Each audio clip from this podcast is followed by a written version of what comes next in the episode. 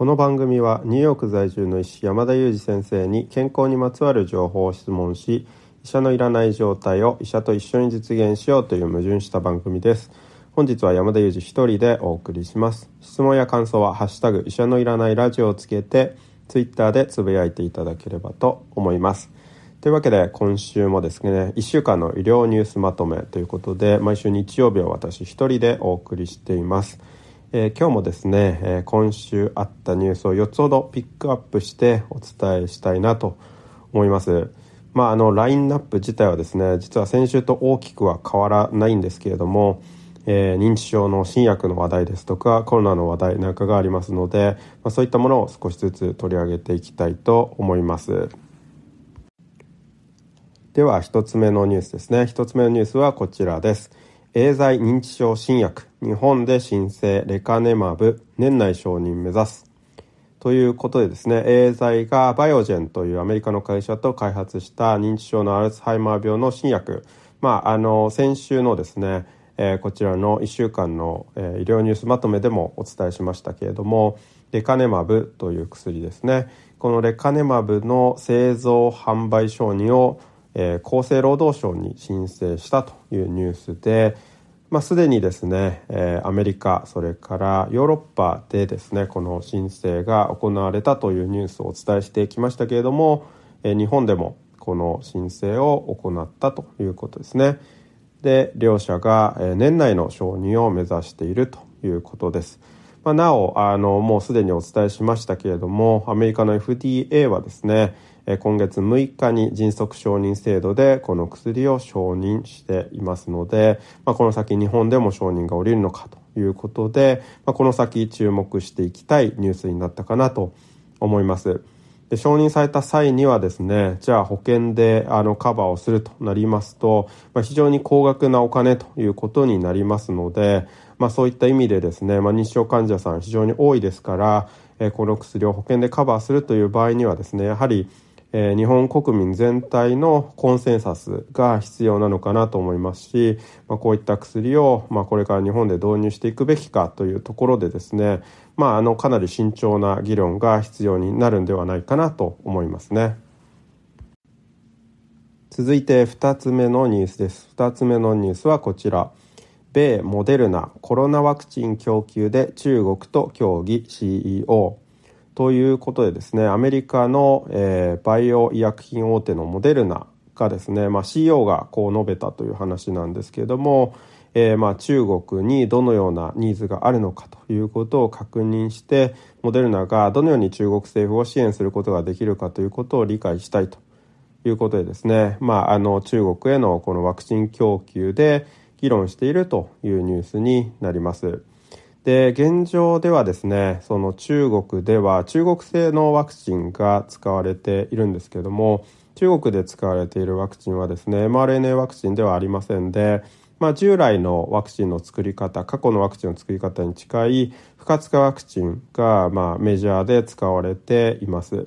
でこれらの中国で使われているワクチンがですねまあ、mRNA ワクチンと有効性という点で中国の外で比較をされた試験というのがあるんですけれどもこういった比較試験を見てみるとですねどうやら中国製の不活化ワクチンというのは、まあ、有効性で劣りそうであるということが分かっていて、まあ、現状ですねモデルナが作った mRNA ワクチンの方がですね有効性としてはあの勝りそうであるということなんですね。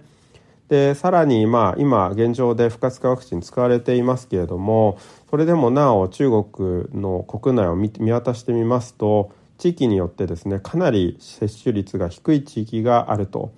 いうことが知られています。また、えー、中国国内ではですね、まあ、このモデルナですとかファイザーが作った mRNA ワクチンがすでに実現をしているオミクロン対応ワクチンもあまだ使われていない状況にあるということで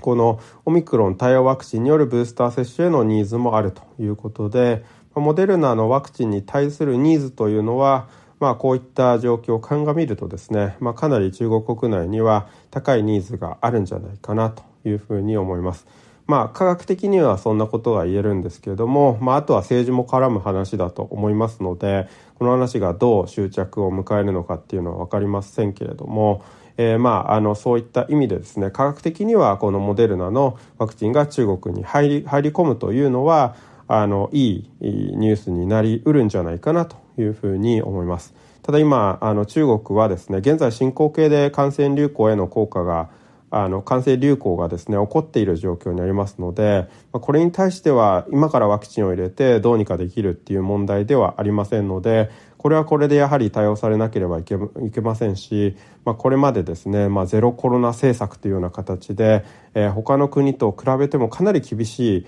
あの政策を取られてきた国だったんですけれども、えー、現状、まあ、制約も解放していますので、えこの感染拡大のですねコントロールというのは非常に難しくなっているんじゃないかなと思います、まあ、そんな中で中国国内ではですね治療薬例えばパクスロビドのような治療薬が十分充足していないなんていうような問題もあの見聞きしていますので、まあ、ワクチンのまあ、その拡充というのも重要な問題だとは思うんですけれどもそれ以上にまあ現状深刻な感染流行に対してですね治療薬を充足しなければいけないというところが、まあ、現状の中国においては喫緊の課題なんだろうなと思いますしそちらもやはりクリアにされていかなければいけないなというふうには感じますね。続いて3つ目のニュースはこちらになります。3つ目のニュースです。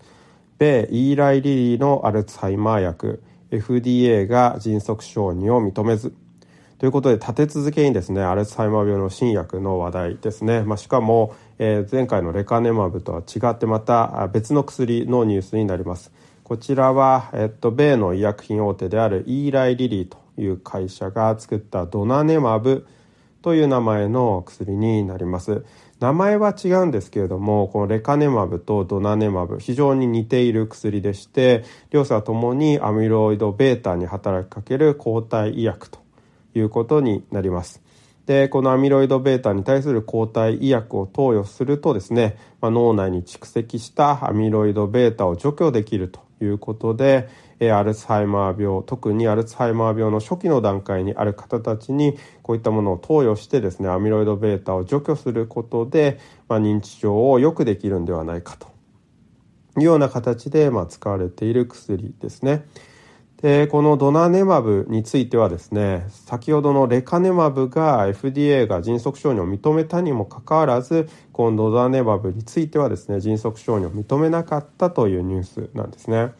同じような薬なのでなんで違うんだろうかと疑問に思われるかもしれないですけれども先ほどのレカネマブについてはですねすでに第3層試験と言いまして、まあ、薬を承認してもらうまでに必要な最終段階の試験のあの結果がありましてこの結果でですね最も大切な主要なアウトカムであの差があった。つまり、まあ、有効性が確認できたというようなことを確認していたのと、まあ、あの同じ試験でですね安全性についても許容できる安全性が確認できたと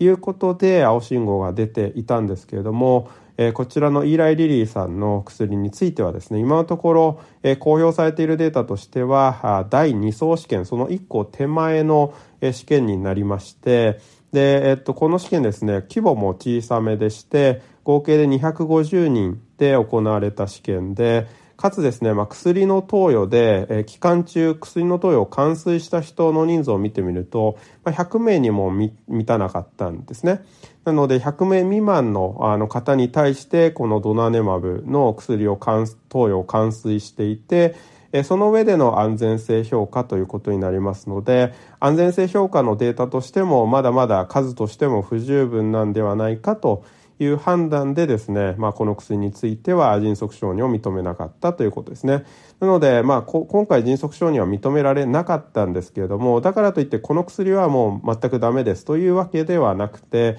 今度ダネバブについても今後第3層試験の結果が公表されてですね、そしてレカネマブと同様に有効性安全性がまあ、十分評価されてそして確認ができればですねその先の承認というのは十分関連性としてあるんではないかなと思います。でこのドナネバブについてはですねこの第2層試験の結果をちょっと確認をしてみるとですね副作用である脳の浮腫とか浮腫というのはむくみですねそれから脳出血みたいな副作用というのは、えー、この試験でですね39%と報告されていまして、えー、もちろんそのレカネマブのデータと直接比較というのはできないんですけれども少し数字が大きそうなんですね。で、まあ、あの、数としてまだ少ないですので、まあ、この先、そのより大型の試験が行われた際にですね、まあ、どのぐらいの方が実際に副作用が出るのか、そしてその中で重度の副作用が出てしまうというような患者さんがどのぐらいになるのかっていうのは、まあ、注目したいところかなというふうに思います。また第2層の方でですね、あの有効性についても数値が報告されていまして、えー、こちらではですね、あのドナネバブの場合、認知機能低下の進行を32%遅くしましたというような結果を報告しています。これもまだまだ小さな数字なん、あの小さなあの試験であの求められたデータではあるんですけれども、まあこれはあの有望な結果ではないかなと思いますし、やはり有効性という点でもですね、第3層試験の結果が注目されるところではないかなと思いますので、まあその結果を待たなければいけない状況だということかと思います。はい、最後4つ目のニュースですね。4つ目のニュースがこちらです。1日1回以上甘い飲み物を飲むと抜け毛のリスクが40%アップ。最新の研究でということですね。えこちらの記事は、まあ、研究結果を伝えるものだったんですけども、え糖分の入った飲料を飲むことと男性の抜け毛との間に関連性があることを示唆する新たな研究結果が発表されたというものでした。で、この研究のデータによりますと、1日1回以上ですね、甘い飲み物を飲む男性は、抜け毛のリスクが飲まない人と比べてですね、高いという結果が、まあ、出ていましたよということなんですね。で、さらに背景として、え生物学的な理由としてですね、え砂糖の過剰摂取をすると、えインスリンの働きが悪くなるインスリン抵抗性という問題を引き起こして、ま長期的に、え髪の毛の問題だけではなくて健康全般に害を及ぼす可能性がありますので、ま、そういった意味でも、まあ、軽症になるんではないかということで、まあ、この記事が取り上げています。で、まあ、こちらビジネスインサイダーという、まあ、の雑誌に掲載された記事を今取り上げているんですけれども、本当に久しぶりにですね、日本の記事ですごくこうバランスの取れた書き方をしている記事を見たなという感じがしました。で、この記事でですね、えっと、実際に、研究データを紹介しながら、まあ、普通の記事であればですね、この甘い飲み物を飲むと抜けのリスクがアップしますよっていうことだけを解説して終わるんですけれども、この本記事の中にはですね、研究の限界みたいなところもしっかりあの伝えていまして、ちょっと断定はできないんだよっていうようなことも注意書きとして伝えています。実際にまあ、甘いものを飲んだこととですね、それから抜け毛の間に何か挟まるようなものがあるんじゃないか。まあ、その可能性が十分否定しきれませんよ、なんていうようなですね、研究の限界もこの記事の中で伝えられていますね。まあ、そういった意味で非常にバランスのいい記事を見たなと思いましたけれども、えこちらの研究はですね、まあ、中国から報告されたものでして、18歳から45歳のですね、中国人男性1000人以上のデータを調査して、自己申告によるそうし、こうしたですね、その糖質入りの飲み物を飲む習慣とですね、まあ、その後の抜け毛っていうのを、まあ、調査して比較をしたということなんですね。そうすると、まあ、糖質を毎日1回以上飲んでいる方たちっていうのは、まあ、抜け毛になる確率が、まあ、増えていたということなんですね。